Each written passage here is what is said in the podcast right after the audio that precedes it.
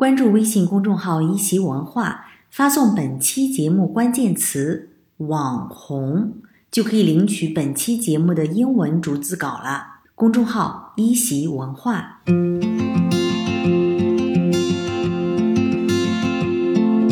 Hello, listeners of AC English. Welcome back. 欢迎大家收听由一席英语出品的《老外来啦》。This is Mary. This is 偏偏。哎，那我们今天呢，我们要跟 Mary 呢聊一聊这个网红 Influencers. influencers。你知道网红在中国就是是一个特别大的一个 big culture。 Yeah. 嗯，刚才 Mary Mary 说了，网红在英文当中是 influencer，right？ Yeah, I think maybe in the beginning years of the internet, like when YouTube started getting big, we might have called them internet celebrities. 哦 And sometimes we still do, but now we call them influencers. 哦，所以呢，以前的时候，他们把这个网红呢叫做 Internet celebrity，嗯嗯，就是网络名人。但是现在呢，网红一般都被称作是 influencers，influence 是影响，就是有影响力的一些人，网红 influencers。 Yeah. 呃，在中国，你看，除了这个网红之外吧，还有一些网红的产品，比如说网红蛋糕、网红咖啡、网红零食等等。 Yeah, I think we just call these trends. trends 啊，trend。trend 这个词呢是指风尚和时尚的意思。比如说我们之前聊过的热搜话题就是 trending。 Mm, Trending topics. 对，美国人呢管这个网红产品啊、蛋糕啊等等这些东西呢叫做 trends。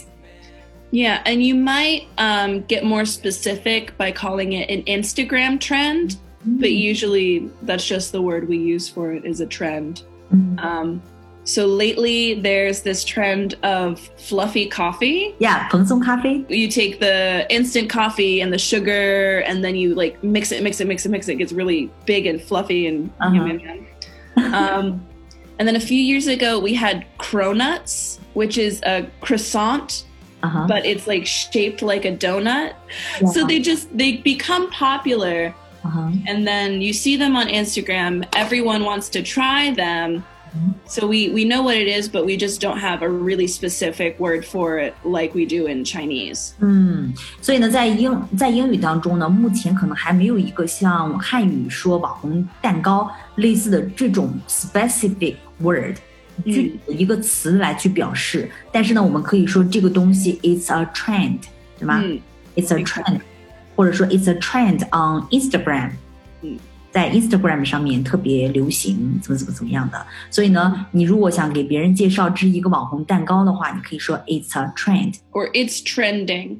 啊， So 或者说 it's trending on Instagram. 嗯，也可以说 It's trending on something，那别人就知道啊，这个东西是一个网红的。 Exactly. 那还有这个网红地点呢？ we would really just say that it Uh-huh. would be yeah it's the same thing we don't really have um we might call so places that become famous 嗯哼， or that people want to go to because of instagram we 嗯 call them instagram famous 啊，Instagram famous，Instagram famous，就是说因为啊、Instagram，然后变得非常有名、出名的一些地方，对吧？像网红餐厅，是不是我们也可以说 This restaurant is trending？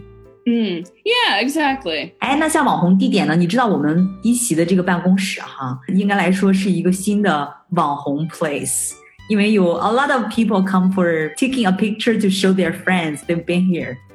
That's really cool. That's crazy. Yeah. So the location, obviously the place is a really cool, neat, old looking place. Like all the architecture is really traditional. Um, we might call that an Instagram worthy location. 啊，所以呢，你看像网红地点的话，那美国人呢可能会说 it's an Instagram worthy location。那 worthy 是指值得的，对吗？也就是说 Instagram worthy location，也就是说这个地方呢是值得上 Instagram 的 这么一个地方。 Exactly. So if a place looks cute enough or cool enough, 嗯 any place like that that people want to take pictures of and have coffee there and enjoy the atmosphere, that is an Instagram worthy location. 嗯，Instagram worthy location。 Mm. 哎，那美国现在 当红的这种 trending food，或者说 trending person，或者说这种 Instagram worthy location 网红地方都有哪一些呢？ Yeah, so it's a little bit it's a little bit different these days with the pandemic going on. But the most popular that I've seen these days, food wise, is the Dalgona coffee, which is the fluffy coffee. 嗯，蓬松咖啡，美国的。 Um, trending food. Um, I did see because I did research because I've o- I've only seen the fluffy coffee. Um, apparently, lobster pizza. Lobster pizza Hmm. 是美国人的另一种 当前的网红食品，right？龙虾 Yeah. pizza Yeah, it's just another trend。 another trend. I don't know. Yeah. Ah, Nobody I follow has had lobster pizza, so I'm a little bit interested to see what that's actually like. 网红的人物呢？网红 influencer， Yeah, so I think the most the most popular, the most well-known influencer would be Kylie Jenner. 美国当前的一个红流量最大的一个网红哈。 Yeah, she's the sister of Kim Kardashian. She's part of that family. 嗯 and she makes she makes a lot of money for a sponsored post on Instagram. So she could just like she could just use something or drink something and post a picture of it and she can get upwards of a million dollars for Oh. posting a picture. Oh my！所以呢，就是说，他只要是在这个 Instagram 上面，然后发一个 post， 就是发一个动态，然后拿某一个产品，然后拍一张图片的话，那么他可能就会最高拿到一百万美金的这样一个报酬，right？Yeah, she's the she's the biggest one. 在美国的网红基本上还是靠拿这个广告费。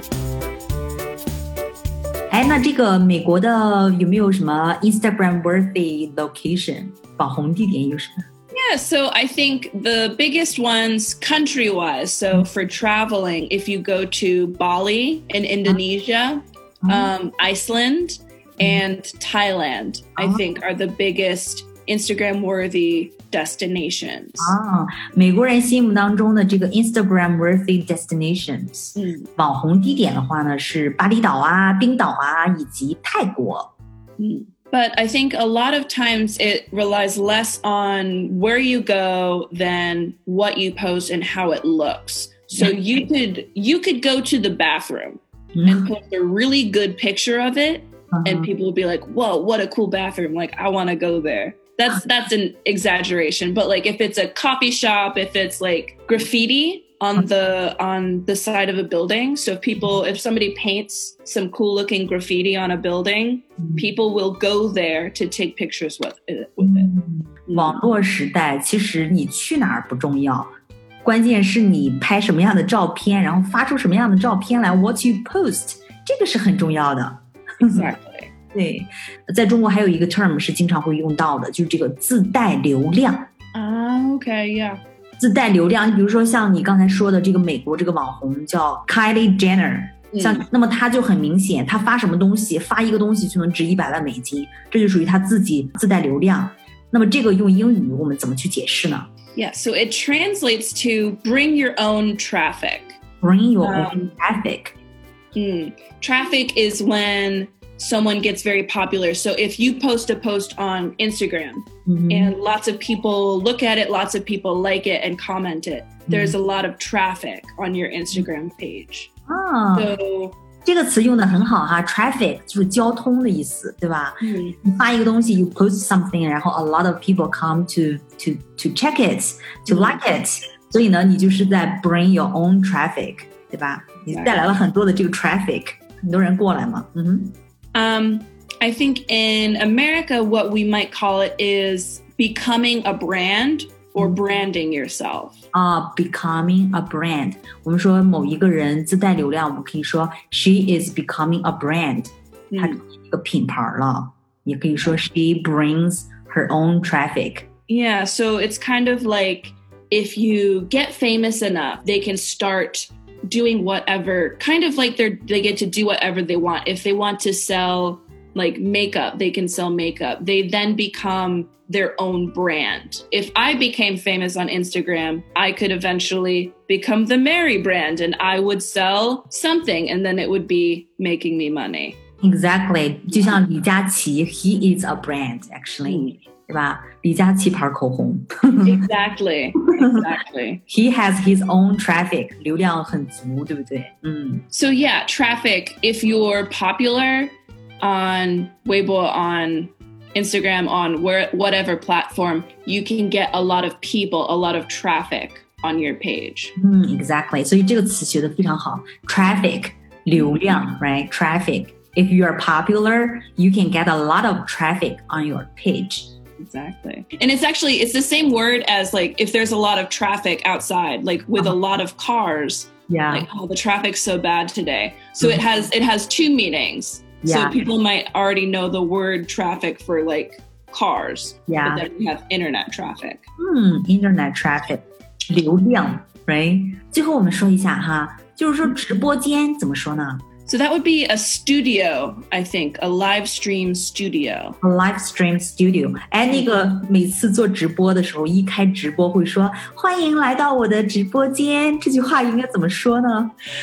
I think in English we usually say welcome to my stream, 啊，Welcome to my stream。Welcome but I think it literally translates to welcome to my studio. 嗯，Welcome to my studio 是直译的话，应该是 Welcome to my studio。但是呢，在美国呢，如果开直播的话，最地道的说法是 Welcome to my stream。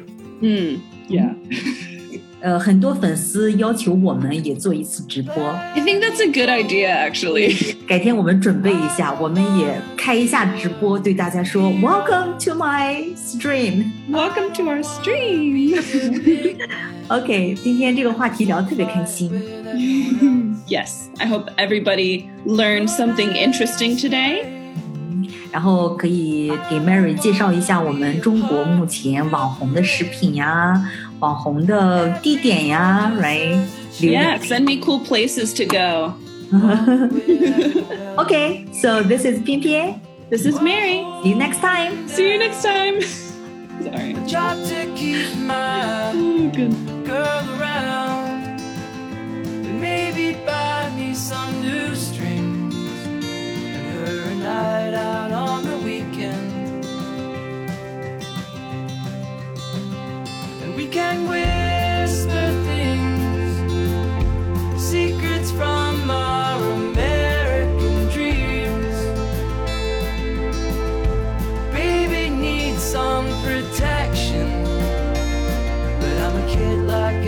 Some